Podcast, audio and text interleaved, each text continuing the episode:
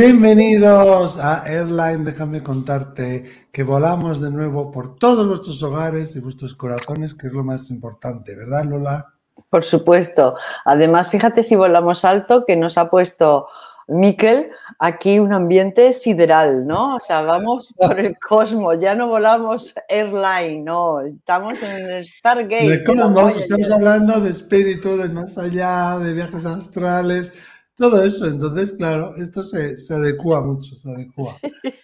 Genial. Como se adecuan también vuestros mensajes, hay gente que nos dice, oye, ¿cuándo va a salir mi audio? Oye, que hace mucho que lo mandé. Bueno, estamos terminando el 20, empezando el 21. Estamos atendiendo los mensajes que nos llegaron ahí al final del 2020 y principios del 2021. Paciencia, por favor, que solo tenemos estas manitas. Y uno da... y dos cabecitas. y no damos para más. Además que os aseguramos que estamos trabajando muchísimo, que no tenemos horas, horas libres. Además con muchas ideas y muchos proyectos, muchas cosas muy interesantes para traeros aquí a todos vosotros. Bueno, Lola, ¿cómo la persona nos pueden hacer las personas llegar eh, sus, sus WhatsApp con sus comentarios, con sus preguntas? Pues mira, mediante un audio de voz o un vídeo, eh, no, escribáis, no escribáis en el WhatsApp al 688-736631 más 34 si llamáis fuera de España. Eso es, ¿eh? y tener paciencia. Por favor, solo un audio y a poder ser breve. ¿eh? si mandáis más de uno, cogeremos el último, porque no podemos estar atendiendo todo. Nos gustaría, pero bueno, ya veremos. Ya veremos que seguro que el universo tiene un plan y, algo va a salir maravilloso de lo que está saliendo ya, claro, de aquí, de esta colaboración. Vamos a escuchar a Maritza, que está en Colombia y tiene un caso, dos preguntas muy interesantes. Vamos a escucharla. Venga. Hola, buen día. Soy Maritza de Colombia. Tengo dos preguntas. A ver, la primera es, si una persona que tiene adicciones y en una de esas sufre una sobredosis, ¿esa persona causó su muerte o era así como venía planeado morir? Y la segunda es, mm, he tenido dos relaciones y, en todas dos las, mis parejas han fallecido. Una murió por suicidio y la otra murió por un infarto. Pero creo que el infarto fue causado más como por el exceso de, de consumo de drogas o de alcohol. Y bueno, y los dos sufrían de, depresión, de trastorno bipolar. Entonces, no sé si es que yo analizo como que en mi familia, en mi familia, la mayor parte de las mujeres estamos solas. Entonces, no sé si eso es un karma que traemos como de atrás, como que ninguna ha podido ser feliz como con un hombre por mucho tiempo. Porque cuando yo conozco a estos hombres, llego como para sanarles, como para darles mucho amor, como felicidad los últimos años y son súper felices y de un momento a otro, pum, ya pues se mueren y queda uno pues como, como pensando, ¿eso es un karma o, o, qué es eso? Y bueno, muchas gracias, creo que me excedí un poquito, pero muchísimas gracias por todas las respuestas que nos dan y que tengan un buen día. Gracias, gracias Maritza a ti. Fíjate Lola, un caso tan interesante que ella dice, ¿no? Que las mujeres de la familia se quedan solas. Y si este es un karma, mm, y yo, claro, diría que sí que es un karma, pero hablamos de dos karmas. Por un lado tenemos el karma familiar y después está el karma de ella. Que tú, cariño mío, Maritza, no estás hablando de ti, tú dices, ¿por qué las mujeres de esta familia nos quedamos solas? Pero primero tendríamos que mirar ¿qué pasa conmigo? ¿no? ¿Por qué atraigo yo a este tipo de hombre que dice una cosa súper interesante, Lola, que yo estoy aprendiendo de ti a leer entre líneas y la he pescado, ¿no? Que dice ella, yo me junto con estos hombres para darles mucha felicidad en sus últimos años.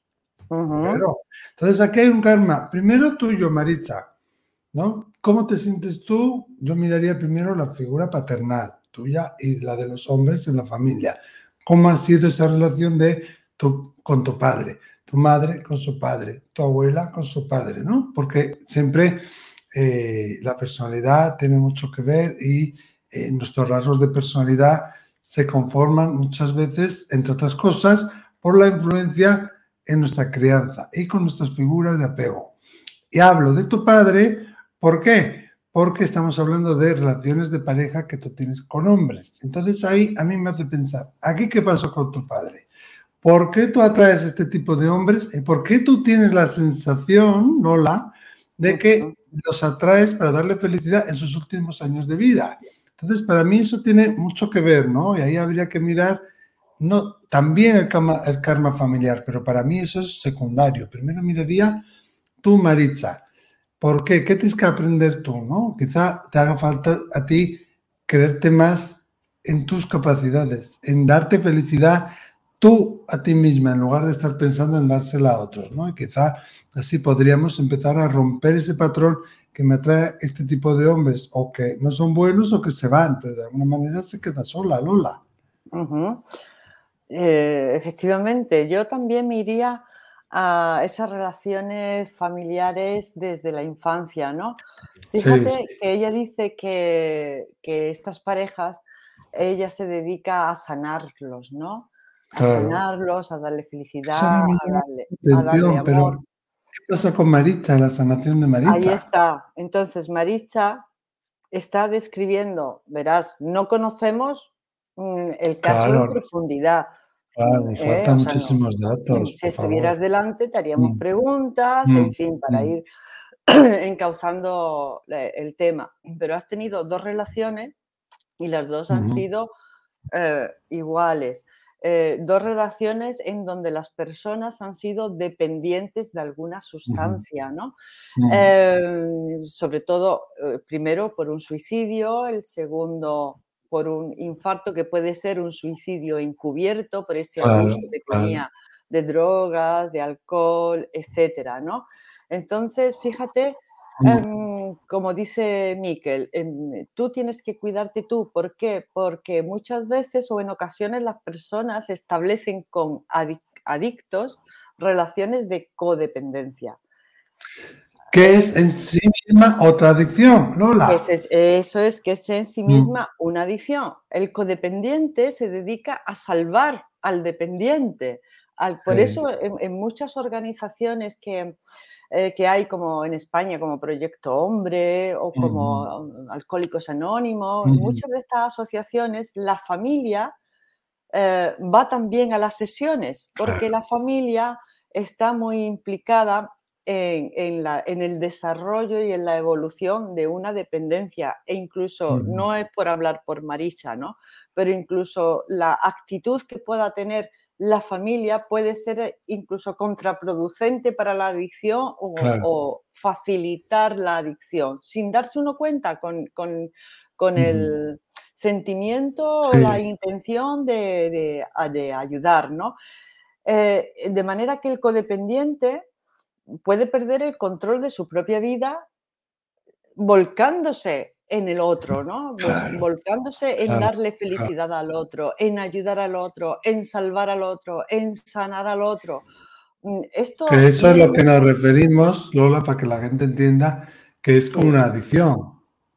Ah, claro, es una codependencia, dependes del, otro, ya no dependes de una droga, sino que dependes del mm, otro, queriéndote mm, salvar a ti misma muchas veces, proyectas y quieres salvar al otro. Esto eh, suele tener sus raíces en la infancia cuando el niño o la niña siente que si se preocupa por su mamá o por su papá, será correspondida así mediante el mm. afecto. Mira, al final todos buscamos amor, todos buscamos amor, porque el amor es lo que en realidad nos sana el niño que busca, busca el amor de los padres mediante la aprobación, mediante que no les sea rechazado, para que no les abandones. Si tu padre te quiere, tú no abandonas y así vas a hacer muchas cosas para lograr su aprobación y lograr su amor, que no, no te abandone, no te rechace. ¿no?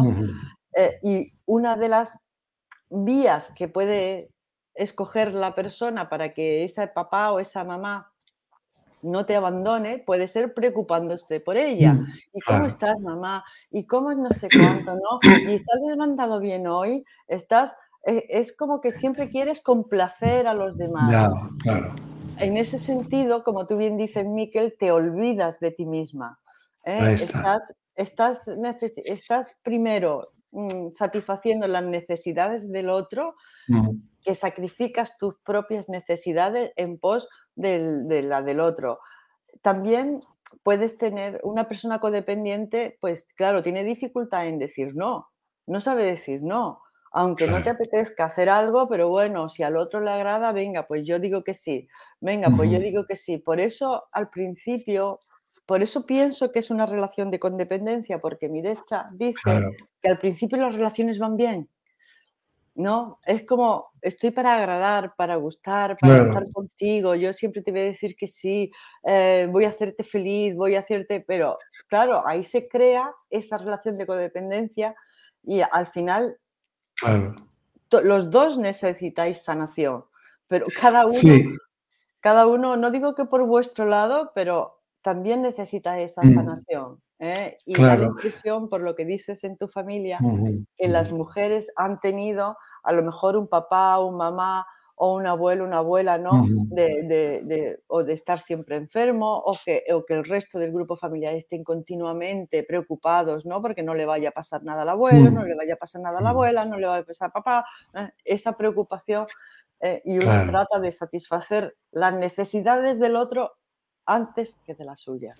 Claro, para mí, Lola, que hay también una lección muy importante de autoestima, ¿no? Yo cuando miro el caso de Maritza, y teniendo en cuenta que nos faltan muchísimos datos, cuidado, ¿eh? Decimos, bueno, Maritza, ¿cómo es tu propio amor, ¿no? El amor propio tuyo, ¿no? y, aquí está clarísimo, en mi opinión, que tiene que ver mucho con lo que hablábamos, las figuras de apego, el protector, el padre, y ya es una cadena también, ¿no? Pero tú quizá, y, a un riesgo de inventarme un poco porque me falta mucha historia, ¿no? Tú quizá puede ser que no sientas que eres merecedora de tener una relación de igual a igual.